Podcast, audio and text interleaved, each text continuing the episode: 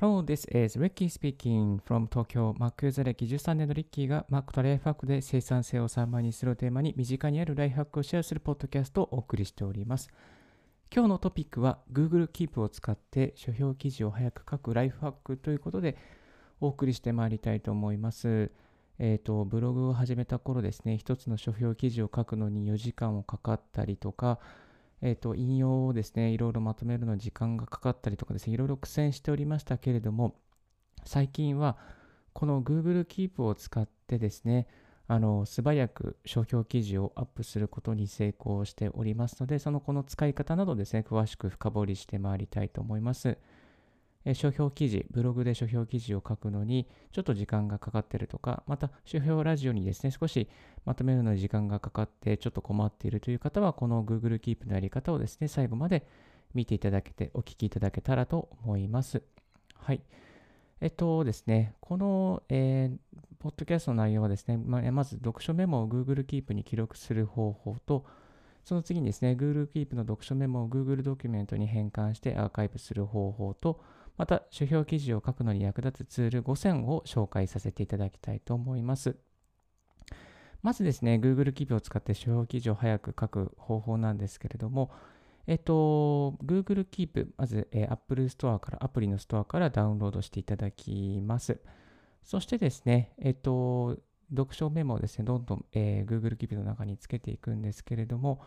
えっと、おすすめはですね、最初にあの本のカバーですね、えー、メモを作るときに本、え写真を入れる機能がございあるので、写真の機能のところにですね、まずパシャッとこうですね、あの本のカバーをですね、えー、きれいに撮っておきましょう。そして一番最初にですね、その写真をですね、インサートをして、えー、そこに、えー、例えば、えー、読んでいる本のデザイン力の基本とか、人生攻略のロードマップとか、いろいろ本のタイトルがあるんですけど、本のタイトルをまず最初に入れます。そしてですね、あのこの Google Keep のメモの方にですね、箇条書きの機能があります。この箇条書きのところにどんどんどんどんですね、この、まあ、こう、この本読んでよかったところですね、あの、スマートフォン片手に、音声入力していくといいと思います。えっと、で、えっと、まあ、移動中とかですね、タイピングになると思うんですけども、結構私、あの、片手にですね、本読み持ちながら、歩き読書をしておりまして、その歩き読書をするときにですね、結構音声入力がま役立ちますね。あ、このフレーズいいなとか、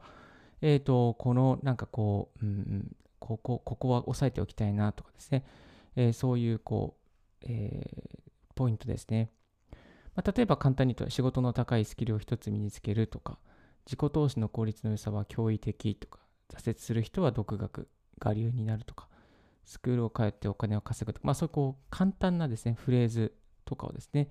えー、入れておきます。そしてそのフレーズの後にですね、何何百何ページとか何十何ページとかですね、まあ、その記録を入れておきます。まあ、そうすることですね、後でこう、あ、このページにこれが書いてあるっていうことですね、えっ、ー、と、リトレースすることができますので、えー、まあ、迷うことがなくなると思います。でしかもですね、この Google Keep ですね、まあ、箇条書きで使えるっていうだけじゃなくて、この音声入力っていうこともできます。で、音声入力をして、そして、かつそこに、あのまあ、音声入力したものがテキスト化されるだけではなくて、この音声データが残るんですね。この声のデータが残るんですね。はい。え、この声のデータを、えー、入れておくことができるので、もしなんかこう、ここのフレーズが非常に長くて、まあ、音声入力か、音声テキストができないっていうぐらいでしたら、音声データ、いわゆる IC レコーダーにこの良かったところを残すような感覚で、音声データをサクッとこう、えー、このページのこれこれこれはこうこういう内容でこれが良かった、こういうところが、まあ、こう書評として書くべき価値があるとかですね、まあ、そういうことをですね、こう音声データでつらつらつらつら話すことができるかなと思います。その音声データをもとに、えー、後でですね、こう、えー、音を聞きながら、まあ、こう、この話の内容をですね、整理することができます。で、ある程度ですね、書評、えー、するためのこうトピックというか、まあ、注目ポイント、メモ欄がまとまりましたら、最後にですね、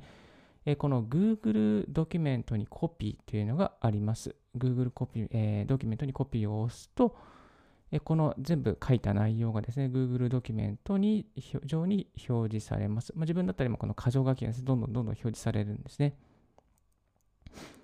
まあ、その内容ですね、こうで、そのコピーされるので、まあ、その内容を見ながらですね、こう、あ、書評こういうふうな章立てで書こうかなとかですね、あ、ここのところは引用しようかなとか、ここのページはもうちょっと良かったから、ちょっとこう引用引っ張ってこようかなとかですね、まあ、そういうことがですね、簡単にできてしまいます。はい。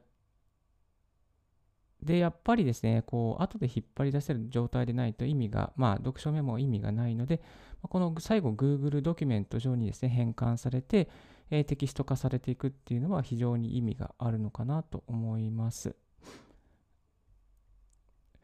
そして最後にですね、書評記事を役、え書くのに役立つツール5選ということで、ちょっと紹介させていただきたいなと思います。まず、えー、と1つ目は XMind ですね。XMind。これは、えーと、無料で使える高機能なマインドマップになっています。XMind、えー、これ用意ですね。えーと、あとは、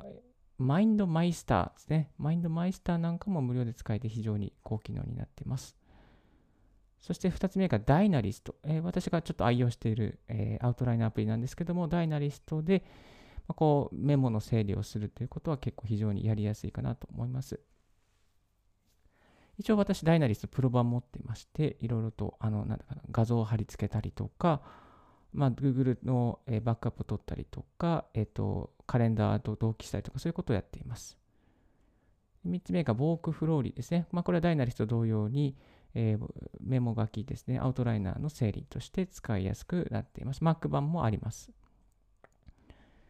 そして、えー、ちょっと書評とはちょっと違うかもしれない。読書メーターですね。あの読んだ本の整理、えー、という点で、読書メーターに本棚を作っています。これも無料で使えまして、かつ読書メーターのいいところはですね、あの1日何ページぐらい読んでるとか、どんな本をですね、どんな著者の本が一番読まれてるかとかですね、そういうこうグラフで表すことができるちょっと便利な内容になってます。あとは何といってもやっぱりき、あのさっき Google Keep で、えー、メモ書きって言いましたけども、まあ、あの、Kindle のですね、Kindle 上で読んじゃうっていうのも結構便利な、えー、やり方ですね。Kindle 上ですね。まあ、Kindle、えー、やって持っておけば、あの、なんだろうな、Kindle 上にメモ貼れ貼れますし、えっ、ー、と、今、そのブックマークも入れることができます。まあ、その紙の本で、えー、読むのがちょっと微妙という方は Kindle で端末で読むこともいいですし、まあ、iPhone、iPod Touch、Android 携帯、そして Mac にもですね、Kindle のあのアップ入れて、そこで同期することができますので、えー、便利かなと思います。読みながらメモ書きとかブックマークとかですね、え、全部入れることができます。今ならですね、3ヶ月で99円の無料体験、無料じゃないですね、体験が3ヶ月だと3000円ぐらいかかるのが、3ヶ月99円で体験できるキャンペーンが行われておりますので、今、お買い得だ、お買い得というか、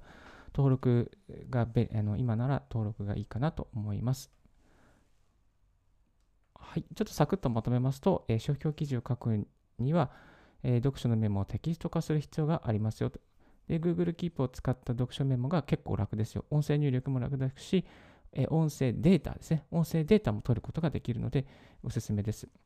でそして Google Keep を使うと最後に Google ドックに変換して、それをもとに、まあ、商標記事をですね、サクサクサクっとこう書きやすくなる、テキストを追いかけやすくなりますので、ぜひぜひやってみていただけたらなと思います。まあ、やっぱりこうテキスト化したりとかですね、書評としてアウトプットしておくことで自分の資産になったりとか、自分がどういうことを考えたりとかしていることになりますし、またその書評記事をアップしておけば、まあ、いくらかですね、こう書評を見てですね、あ、この本買おうということでですね、まあ、こう本を買ってくれる方もいらっしゃるかなと思いますので、まあ、そういうふうにあのちょっと小銭稼ぎをすることもできるかなと思います。